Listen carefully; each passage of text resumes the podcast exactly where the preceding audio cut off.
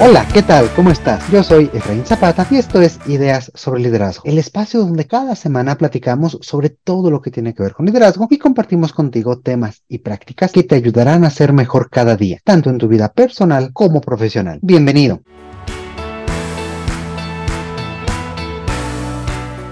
Y pues el día de hoy continuamos nuestra charla con Eloísa Hernández sobre temas de objetivos, metas y cómo empezar el 2023 con objetivos de desarrollo realmente puntuales y no quedarnos a lo mejor con esa parte de propósitos o de buenas iniciativas que luego suelen ser difíciles de materializar o de lograr. Y pues muchas gracias, Maki, por, por haber sugerido este tema. ¿Qué tal? ¿Cómo estás? Muchas gracias, Efra. Estoy muy bien, muy contenta de ya estar en esta segunda parte del primer episodio de 2023. Muy contenta por iniciar con, con las personas que nos escuchan y también también pues de compartir contigo este tema que es muy importante y también muy interesante. Y pues como tú vas dirigiendo esta conversación, cuéntame por dónde nos quedamos y por dónde quieres que continuemos.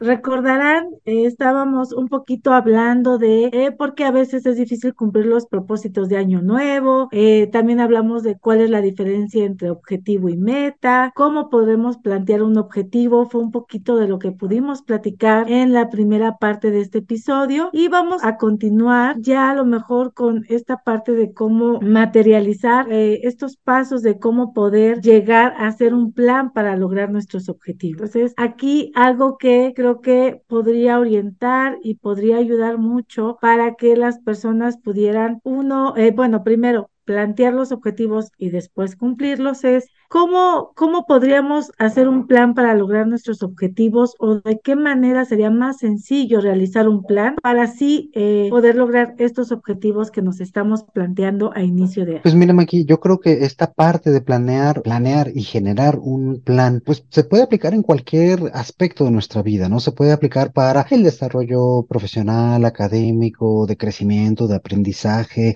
etcétera, ¿no? O sea, podemos hacer planes para muchas, muchas cuestiones y sobre todo basados en esta definición de objetivos de la cual ya platicábamos la semana pasada. A mí me gusta una, una pequeña metodología que hemos desarrollado de, de siete grandes pasos. El primero es la reflexión y la evaluación. Y esto es incluso antes de hacer los objetivos. Antes de hacer los objetivos hay que pensar dónde estamos hoy, de dónde venimos y sobre todo hacia dónde nos queremos dirigir. ¿Qué es lo que yo quiero aprender? ¿Qué es lo que yo quiero cambiar? ¿Cómo nosotros podemos transformar quienes somos y lograr esas grandes eh, propósitos o esa gran visión que nosotros tenemos. De todo eso macro, ¿qué tenemos que escoger para plantear un objetivo? Y por eso es interesante hacer este tipo de ejercicios hacia estas épocas, porque finalmente en diciembre, en esta transición de año, es muy buen momento para reflexionar sobre qué hemos hecho y qué nos hace falta hacer, hacia dónde nos queremos mover, qué queremos cambiar en nuestra vida, en nuestro hogar, en nuestro trabajo, etcétera. Una vez que realizamos toda esta reflexión y evaluación de nosotros mismos, es allí donde sí ya podemos plantear objetivos y metas muy puntuales. Y era un poco lo que planteábamos la semana pasada, ¿no? Cómo plantear objetivos inteligentes, objetivos smart. Ahora, no quedémonos únicamente en esta parte de definición de objetivos. El tercer paso es llevar ese objetivo a elementos medibles y a tiempos muy claros. Y esta es la parte de generar indicadores y de generar metas con tiempos establecidos que nos permitan ver ese progreso o esa programación de en qué momento quiero terminar de hacer cierta fase de este gran objetivo que yo tengo. Y esto nos da esta planeación previa de en qué momentos voy a hacer una evaluación de cómo voy, en qué momentos voy a replantear ese, esta planeación y en qué momentos también puedo ajustar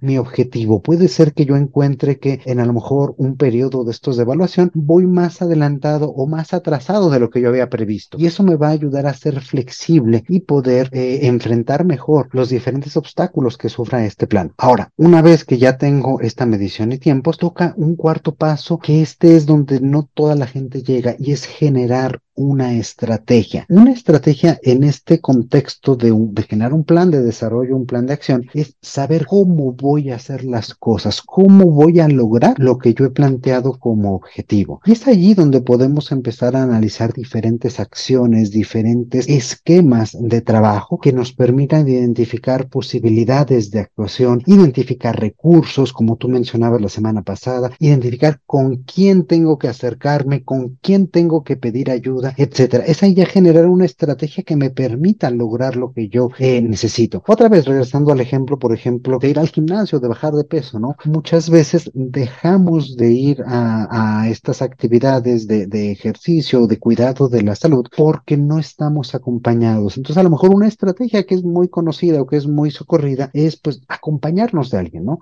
Y cuando tenemos a esta otra persona para realizar estas actividades, se puede volver más fácil porque tenemos quien nos motive y quien nos acompañe. Y esta es una estrategia. Si finalmente yo no lo hago de forma independiente o sola, porque no tengo la disciplina, porque tengo otras prioridades, porque cualquier otra cuestión, el tener, el tener yo un acompañante que me ayude a lograrlo, me da una estrategia diferente para lograr mis metas. Un quinto paso sería, ya que tengo definidos mis objetivos, metas, medición y tiempos, ahora sí, calendarizar. No únicamente es definir tiempos de cuánto me voy a llevar, sino eso qué fecha significa, a partir de cuándo lo voy a empezar y cuándo lo voy a terminar y cuáles van a ser las mediciones intermedias ya con fechas y horarios establecidos. En el tercer paso, lo que planteamos son los tiempos estimados para llevar a cabo las acciones, mientras que en este quinto paso de calendarizar ya ponemos fechas establecidas para revisar y para lograr. Ahora, los últimos dos pasos me, me gusta como juntarlos un poco, ¿no? Sería, número uno, el autoliderazgo para tener esa perseverancia y esa disciplina de llevar a cabo todas estas acciones que yo ya planeé y lograr mis objetivos. Y el último paso es el aprendizaje. Yo qué me llevo de toda esta experiencia, de todo este proceso que he vivido. Y estos dos pasos los junto porque no es que se hagan como al final de todo el proceso. Un poco lo que planteabas también la semana pasada, Eloisa, sobre este tema de la felicidad. No es un tema de que voy a ser feliz hasta que logre mi meta, sino es un continuo. Yo cómo le hago para a lo largo de todo este tiempo que voy a llevar a cabo este objetivo, estar aprendiendo, estar liderándome, estar teniendo esta disciplina y esta perseverancia para lograr todo eso. Digamos, de manera muy general, estos son siete grandes pasos que nos permiten lograr un plan eh, para lograr todos estos objetivos.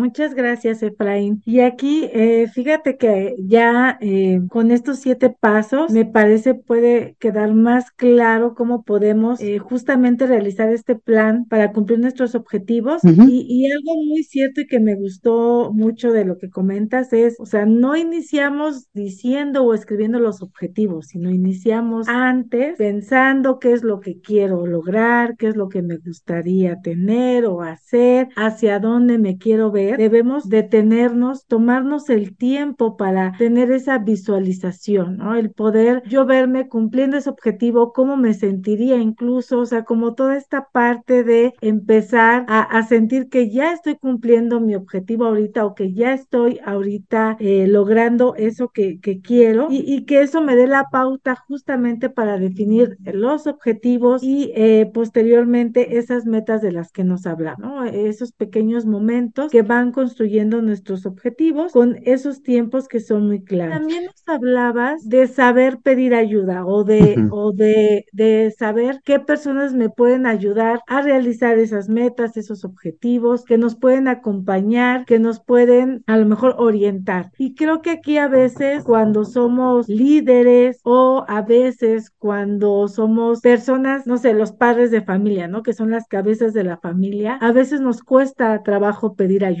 ¿no? Creemos mm. que nosotros tenemos que saber todo, que nosotros debemos hacer todo y perdemos esa gran habilidad de pedir ayuda. ¿No? Esa gran habilidad de reconocer que eh, puedo a lo mejor lograrlo más rápido o llegar más lejos o lograr un objetivo más grande si me apoyo de las personas que están a mi alrededor. Entonces, eh, creo que eh, eso es bien importante, identificar las personas clave que tenemos a nuestro alrededor, que nos van a ayudar a lograr ese objetivo y sobre todo que nos lo pueden hacer a lo mejor más sencillo o más rápido o incluso crecer. Creo que estas dos son grandes herramientas que muchas veces dejamos de lado. La, segunda, esta parte de pedir ayuda, me parece que la has explorado bastante, bastante bien y creo ahondaría un poquito en la primera parte de visionarse. Eh, es una gran herramienta realmente para poder sobre todo ganar motivación cuando nos hace falta, cuando estamos como en esos momentos más críticos, cuando eh, parece que es muy difícil realizar las acciones o mantenernos en esa disciplina, en esa perseverancia por lograr nuestros objetivos. ¿Y, de qué trata esta parte de, visionarse o de visualizarse? Es un poco como tú mencionabas, es verse, imaginarse a uno mismo en ese momento en que ha logrado este gran objetivo que está siendo planteado. ¿Cómo vas a ser en ese momento? ¿Cómo te vas a sentir?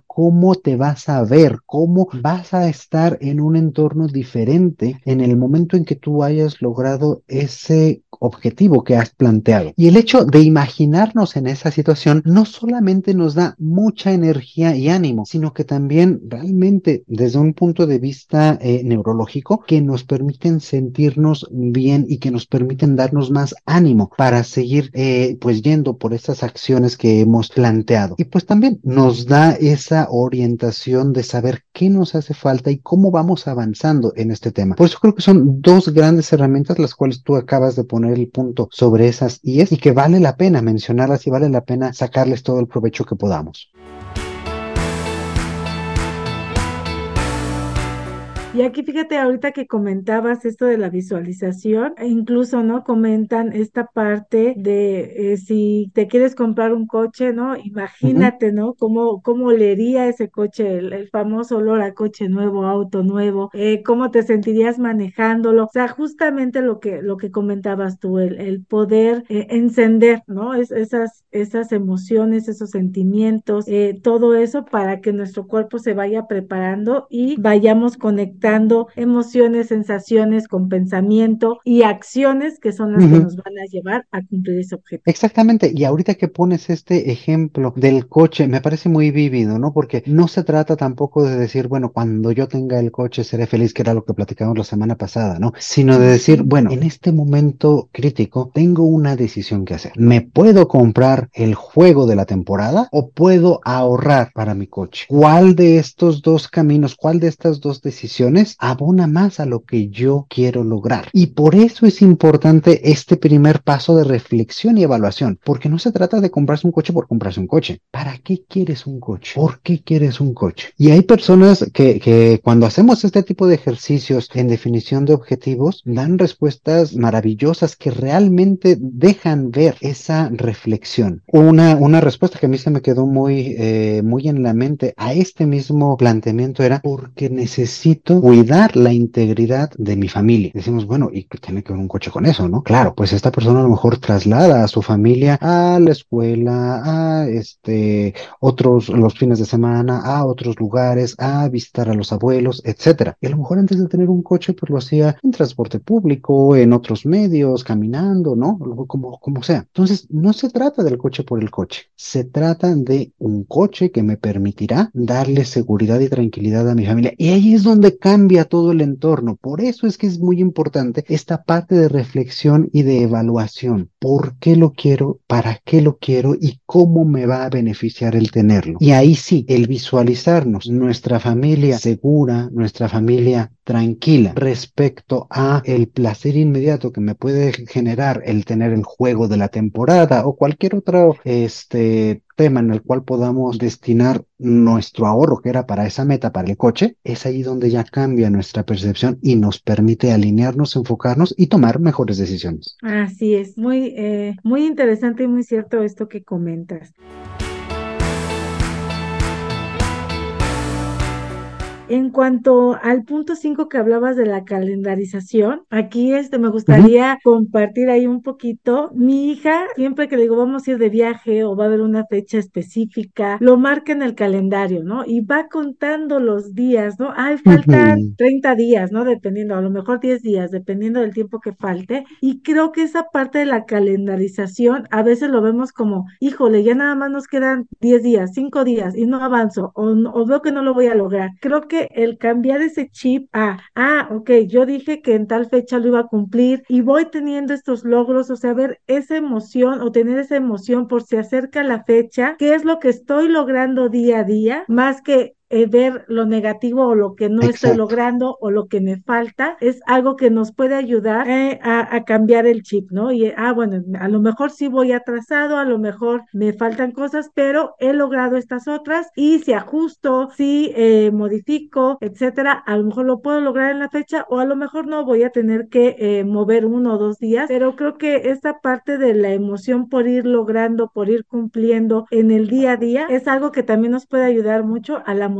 intrínseca y poder avanzar y seguir caminando hacia ese objetivo. Finalmente, estas fechas no es la guillotina de que tengo que lograrlo sí o sí antes de esta fecha. No, son puntos de evaluación, son puntos para decidir qué hacer y cómo continuar en el camino que he planteado para lograr cierto objetivo. Y no tienen que darnos ni ansiedad, ni estrés, ni preocupación. Lo que tiene que más bien es motivarnos a no dejar las cosas para el final, sino como tú bien dices, en el día a día realizar las acciones, crear los hábitos que yo quiero lograr para poder tener las metas y objetivos que he planteado. Es eso, no se trata de presionarnos, ni de generar estrés, ni de generar ansiedad. Se trata de evaluar para poder ser flexibles y poder tener eh, pues las metas que queremos, ¿no? Y ya bueno, para cerrar con, con esta pregunta, los otros últimos dos puntos que tú nos compartes, autoliderazgo y aprendizaje, coincido contigo en que estos pues van a lo largo, ¿no? Es como algo más transversal de este plan, ¿no?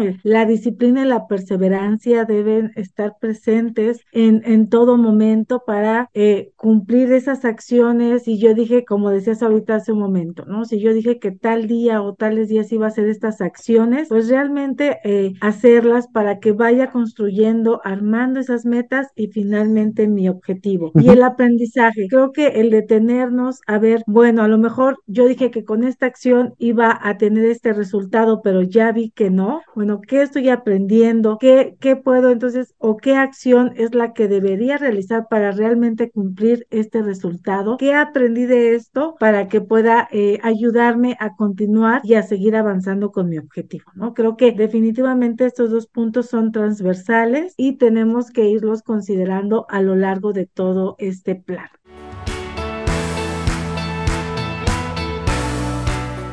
De la mano con todo esto que hemos platicado a lo largo de estos dos episodios, creo que algo que nos podría también interesar, que, que podríamos preguntarnos, es cómo se puede planear en un entorno tan cambiante como, como estamos viviendo actualmente. Claro, el entorno va cambiando y hay muchas cosas que no podemos controlar. Sin embargo, es imprescindible planear, porque si no planeamos, no tenemos dirección, no tenemos claro qué es lo que queremos lograr. Y entonces, pues nos encontramos muy a la deriva de justamente todos los cambios que van a nuestro alrededor y todo lo que estamos sucediendo, todo lo que está sucediendo en, en el entorno, ¿no? Entonces, el tener una dirección por una decisión propia es lo que nos va a permitir el tener todos estos objetivos y generar este tipo de planes. Cuando no planeamos, pues estamos, como decía, muy a la deriva. Ahora, el planear en un entorno tan cambiante no significa, y esto siempre ha sido así, que el plan sea inamovible. Claro, puede haber estos momentos de flexibilidad. No, no puede, tiene que haber estos momentos de flexibilidad. Y para eso son esos periodos intermedios como de evaluación, para ver cómo estamos, qué es lo que hemos logrado y qué tendríamos que cambiar para mantenernos en la dirección del objetivo que nosotros nos hemos planteado. Y claro, a lo mejor también el objetivo va teniendo ciertas aristas, también va teniendo ciertos aspectos aspectos que pueden ir cambiando de una forma más paulatina, ¿no? A lo mejor lo que sí puede tener cambios un poco más profundos respecto a lo que sucede a nuestro alrededor son las acciones puntuales que llevamos día a día. Por ejemplo, si nos planteamos ir al gimnasio todas las mañanas y de pronto nuestro horario laboral cambia o tenemos alguna otra obligación eh, que llevar a cabo en este periodo de la mañana, pues a lo mejor cambia nuestro esquema y vamos pues por la tarde. Sin embargo, el objetivo,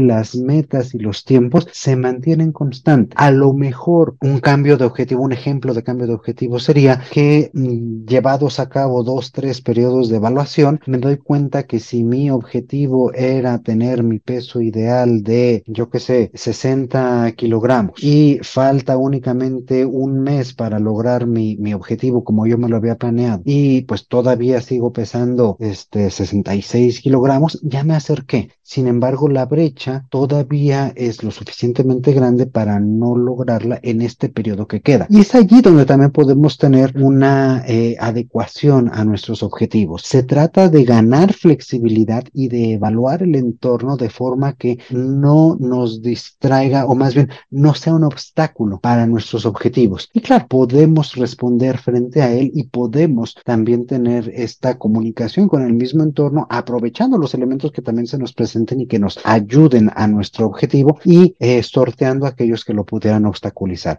Es eso. Y bueno, me parece la palabra clave y para que quede eh, aquí bien anotado, flexibilidad. Claro, exactamente. Es esta parte de, de, saber que va a haber elementos externos que no van a depender de mí, que yo no controlo todo, creo que también eso es importante. De repente solemos ser algo controladores y cuando algo sale de, de lo planeado ya nos mueve y decimos ya se arruinó, ya no lo logré y viene, nos vamos al otro lado, ¿no? Al extremo Exactamente. fatalista. Creo que algo que nos puede ayudar ser flexibles para poder seguir en la línea y sí lograr el objetivo. Muchas gracias, Efraín.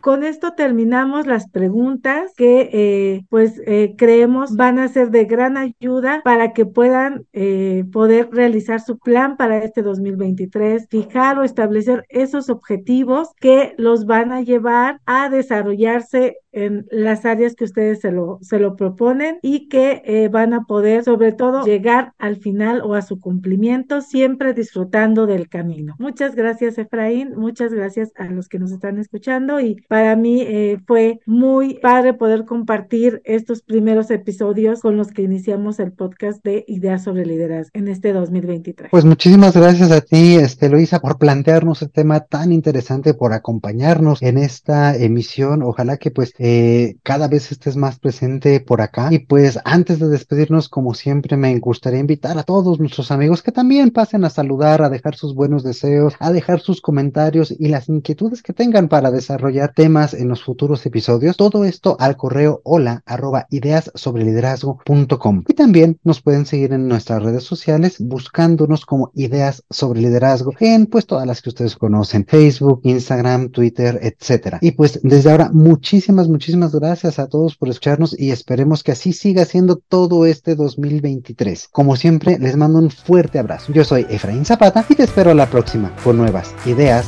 sobre liderazgo. El contenido de este podcast es original de Ideas sobre Liderazgo. La conducción y coordinación general están a cargo de Efraín Zapata. Agradecemos la participación en este episodio de Eloísa Hernández. La producción es realizada por Edgardo Bustamante.